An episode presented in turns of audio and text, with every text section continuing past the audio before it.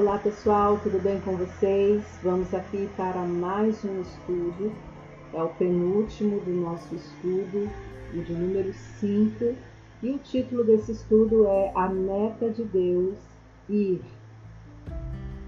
Nós vimos no, na lição 2 que há muitos grupos de povos não alcançados que não têm nenhum acesso ao Evangelho e nós precisamos de pessoas de Deus que ofereçam suas próprias vidas e seus talentos para alcançar estes povos que ainda não foram alcançados pelo Evangelho. Deus pode usar qualquer um de nós, nossas habilidades, talentos, destrezas, vocações, personalidades, que, que coloquemos à disposição dele para plantar igrejas entre estes povos não alcançados no mundo. Você já parou para pensar nisso? Em qual o seu talento, em como você pode contribuir, ajudar para que a mensagem seja difundida no meio destes povos. Hoje nós vamos falar do agente transcultural, que é alguém que trabalha para alcançar pessoas com a verdade de Jesus em uma cultura significativamente diferente da sua. Frequentemente, este é um campo estrangeiro ou distante. E tem o agente tradicional, que é o obreiro transcultural, que difunde o Evangelho em grupos de povos onde têm sido estabelecidas comunidades de crentes locais. E ainda tem um agente de fronteira, obreiro transcultural, que busca estabelecer comunidades de crentes locais em grupos de povos onde ainda não existe igreja. Então, nós vamos conhecer um pouquinho destas três modalidades. O que muitos estão procurando não é um chamado missionário, é um empurrão. Já imaginou que existem muitos missionários aí aflitos pela oportunidade de ir falar de Jesus em outro local, mas que não tem um apoio, não tem uma parceria que possa dar esse suporte para que ele vá? Isso é muito triste, porque a gente é, fica naquela expectativa de fazer essa obra, de cumprir esse chamado e não tem parceiros financeiros, não tem pessoas que muitas vezes acreditam nesse trabalho e é muito desgastante tudo isso. O que contribui, o que constitui um chamado missionário? Fazer essa pergunta é um bom sinal em primeiro lugar, porque sugere que as pessoas acreditam que a iniciativa missionária está relacionada com a vontade de Deus. Em segundo lugar, porque indica que acreditam que há um dono de suas vidas que tem o direito de dirigi-los e, e cujo chamado devem esperar. Por exemplo, os cristãos nos Estados Unidos buscam uma profissão sem possuir a certeza de que está de que esta seja a vontade de Deus, tanto quanto ir ao campo missionário. Mas com que direito fazem tais distinções? O cristianismo abrange todas as áreas da vida de um indivíduo e por isso todas as profissões precisam ser consagradas ao Senhor.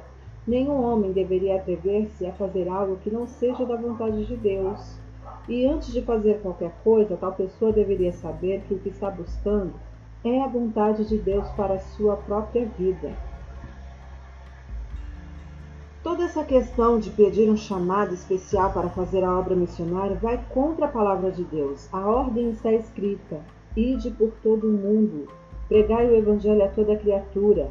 Lemos a passagem e dizemos: isso significa a outras pessoas? A promessa está escrita: Vinde a mim todos os que estáis cansados e sobrecarregados, e eu vos aliviarei. Olhamos para o texto e pensamos: isso me inclui. Precisamos de ter uma indicação divina que nos dê a forte convicção de estarmos debaixo da ordem do Senhor, mas não pedimos nenhuma indicação divina para receber bênçãos.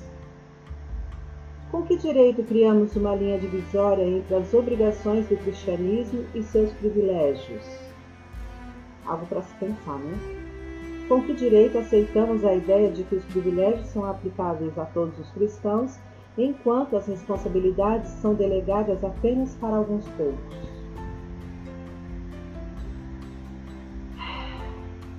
é muito difícil, é muito complicado. Mas está na hora da gente mudar o nosso modo de pensar e fazer algo relevante para o reino de Deus. Você já pensou que até a sua profissão pode ser usada como um canal missionário? Você pode ir trabalhar em algum local e lá nesse local falar de Jesus para as pessoas, usar a sua profissão também como um ponto de partida missionário. Já pensou nisso? E tudo que você faz, tudo que você pensa que, que foi somente um mérito seu para você ganhar dinheiro e subsistir, pode na verdade ser Deus aproveitando os seus dons e os seus talentos para que você os use em favor do reino? Nós temos hoje algumas perguntas e algumas passagens que nós vamos ler e vamos discutir também. Tudo isso vai contra as regras de um juízo sadio e do senso comum. Não pensamos em lidar com outras áreas de nossas vidas com esse padrão duplo. Se eu estiver à beira de um rio e alguma criança pequena estiver ali se afogando, seria necessário que um policial viesse e me dissesse e me desse algum documento oficial que me obrigasse, sob alguma pena, resgatar esta criança? Deveria sentir repúdio de mim mesmo se estivesse ali com a possibilidade de salvar aquela vida e esperar por um procedimento legal que me designasse para salvá-la. Por que colocamos em prática em, em um assunto de consequências infinitas princípios que abominamos quando aplicamos nas questões mais triviais do cotidiano? Escute por um momento o gemido do mundo faminto. Sinta por uma hora o seu sofrimento e depois considere como qualquer outra necessidade humana de seu vizinho ou de qualquer pessoa que passa por você, enquanto desce a rua ou em qualquer outro lugar. Cada um de nós se encontra debaixo de uma obrigação geral da vida cristã: dar sacrificialmente tempo e recursos para a evangelização das almas nos lugares onde ainda nunca se ouviu falar de Jesus Cristo. Temos a obrigação de ir, a menos que possamos oferecer uma boa desculpa com a qual podemos nos apresentar diante de Jesus Cristo e ainda assim estamos certos de que Ele a aceitará. Bem, você pergunta: Você acha então que eu deveria colocar a minha vida em minhas mãos e decidi-la? Não, isso é exatamente o oposto do que eu estou querendo dizer. Creio que temos colocado nossas vidas em nossas mãos e proposto seguir nosso próprio caminho, a menos que Deus nos obrigue a ir por outro rumo. O que peço é que até que Deus nos revele algo especial, uma trajetória individual para alguma direção, coloquemos nossas vidas nas mãos de Deus, para seguir o caminho que Ele mesmo deixou diante da sua igreja. Para a gente refletir tudo isso aqui que eu acabei de ler para vocês, eu gostaria de fazer algumas ler algumas referências bíblicas e ajude você a expandir os seus pensamentos a respeito desse assunto que a gente está abordando hoje. Lá em 3 João, nos versículos de 5 a 8, fala assim: Prezado amigo, quando você recebe em casa os irmãos em Cristo, mesmo quando são desconhecidos, sua fé aparece na prática eles fizeram um relatório completo, completo para a igreja aqui, um verdadeiro sermão acerca do seu amor. É um bom trabalho esse que você está fazendo, ajudando os viajantes, dando-lhes hospitalidade digna do próprio Deus. Eles se abrigam sob a bandeira do nome e não recebem ajuda dos que não são cristãos. Por isso, merecem qualquer ajuda que possamos dar. Quando providenciamos cama e comida para eles, tornamo-nos companheiros deles na proclamação da verdade. O que significa os encaminhar em sua jornada de modo agradável a Deus? Porque é melhor uma boa motivação do que ir simplesmente por emoção, culpa ou desejo? Reflita nessa pergunta. E se puder, responda. Lá em Romanos 10, 13, até o versículo 15, temos também uma outra passagem. Não importa qual seja o antecedente religioso de alguém, o mesmo Deus é por todos nós, agindo do mesmo modo, com incrível generosidade, para com todos os que buscam sua ajuda. Todo aquele que chamar socorro Deus alcançará ajuda. Mas, como o povo pedirá ajuda se não sabe em quem confiar? E como saberão em quem confiar se nunca ouviram falar do único que é digno de confiança? E como poderão ouvir se ninguém contar a vocês? E como alguém contará a vocês se não, se não for alguém que o envie? Se não houver alguém que o envie? É por isso que as Escrituras exclamam: uma visão de tirar o fôlego, uma imensa multidão, anunciando a todos as coisas maravilhosas de Deus. De acordo com este versículo, por que é essencial que o povo de Deus vá? Imagine pessoas sendo condenadas a uma eternidade de sofrimento por algo que elas não fazem ideia elas nunca ouviram falar a respeito de pecado, elas nunca ouviram falar a respeito do Salvador, de arrependimento, de uma eternidade no céu. Elas apenas estão vivendo suas vidas do modo que acham certo viver, conforme a sua cultura. O que nós falaremos diante de Deus mediante a essa perspectiva? Temos ainda uma outra referência lá em Gênesis 12, de 1 a 3.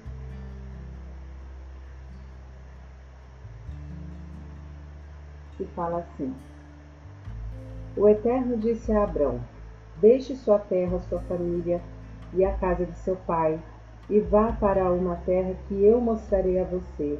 Farei de você uma grande nação e o abençoarei.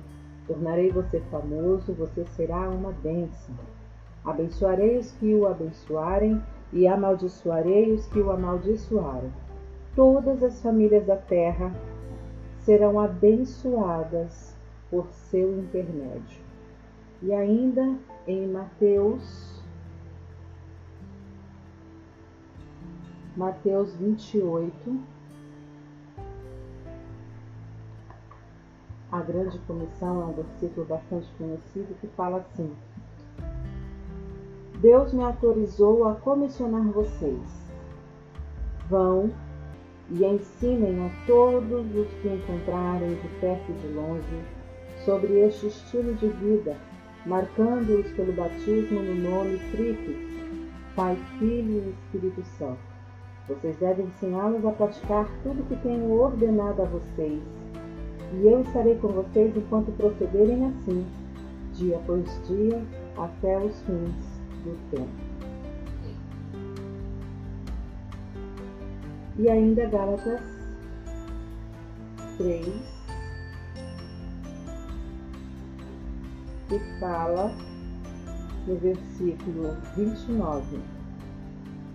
Agora que são a família de Cristo, vocês também são os famosos descendentes de Abraão, herdeiros de acordo com as promessas da aliança nós herdamos as promessas feitas a Abraão.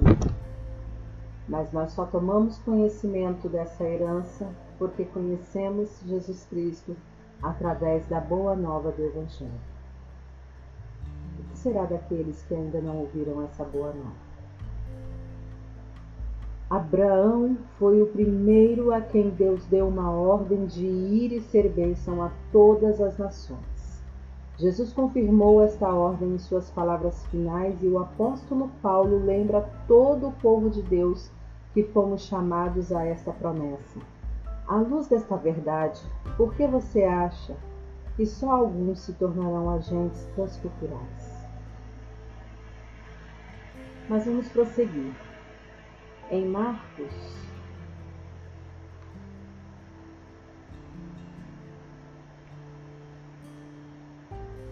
em Marcos, no, no capítulo 16, versículo 15, a palavra diz: Vão a toda parte, anuncie a mensagem com as boas notícias de Deus para todos. Quem crê e for batizado será salvo. Quem se recusar a crer está condenado. Como crerão se não acreditam? Lucas no capítulo 24, versículo 46 e 47, fala: Vocês são testemunhas, as testemunhas. O que virá depois é muito importante. Enviarei o que meu pai prometeu a vocês. Então permaneçam na cidade até que recebam, até que sejam capacitados com o poder que vem do alto. E em João 20, no versículo 21, diz: Paz seja com vocês, assim como o Pai me enviou, eu envio vocês. Atos 1:8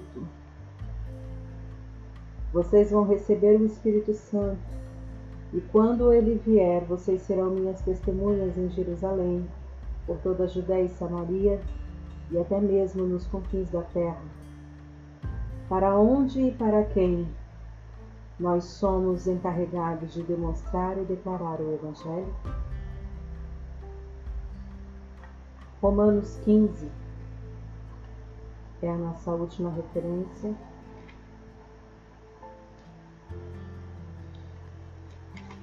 Romanos 15,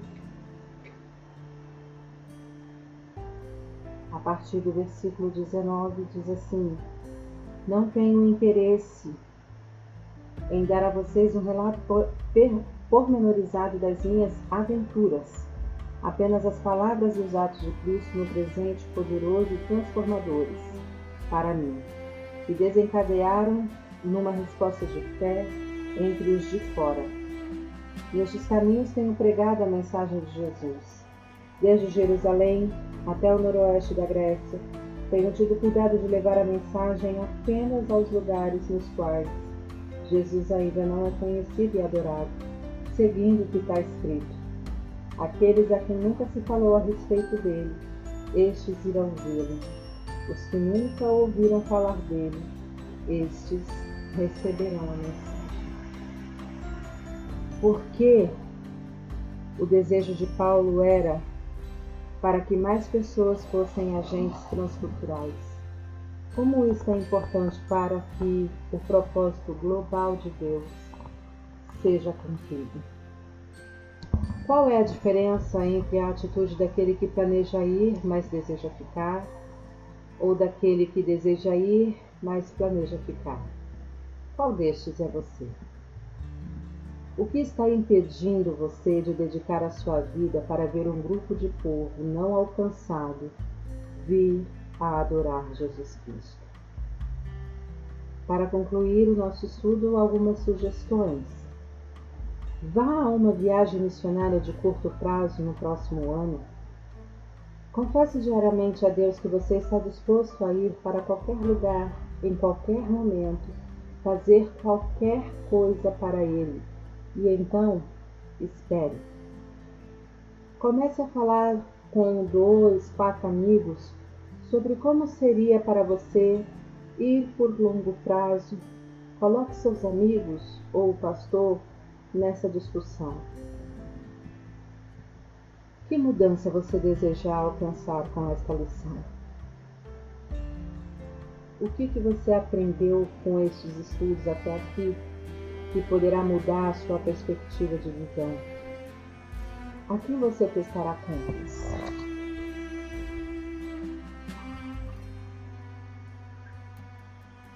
Eu concluo esta lição não muito feliz, mas esperançosa. Não muito feliz porque eu sei que os nossos ideais ainda são muito baixos com relação aos povos não alcançados. Como eu disse lá no primeiro estudo, é muito mais fácil trabalhar com evangelismo local, aonde você não tem problema com cultura, com língua, com costumes. Por isso que os grupos de povos não alcançados, os PNAs, são tão difíceis de serem evangelizados. Mas nós precisamos, e a minha esperança é, de que haja uma mudança, haja um interesse de toda a igreja em alcançar estas pessoas, porque eles também precisam adorar a Deus. Eles também têm algo a oferecer ao Senhor, com seus costumes, com a sua cultura, e isso agrada o coração do Pai. Deus abençoe sua vida. Até o nosso próximo estudo.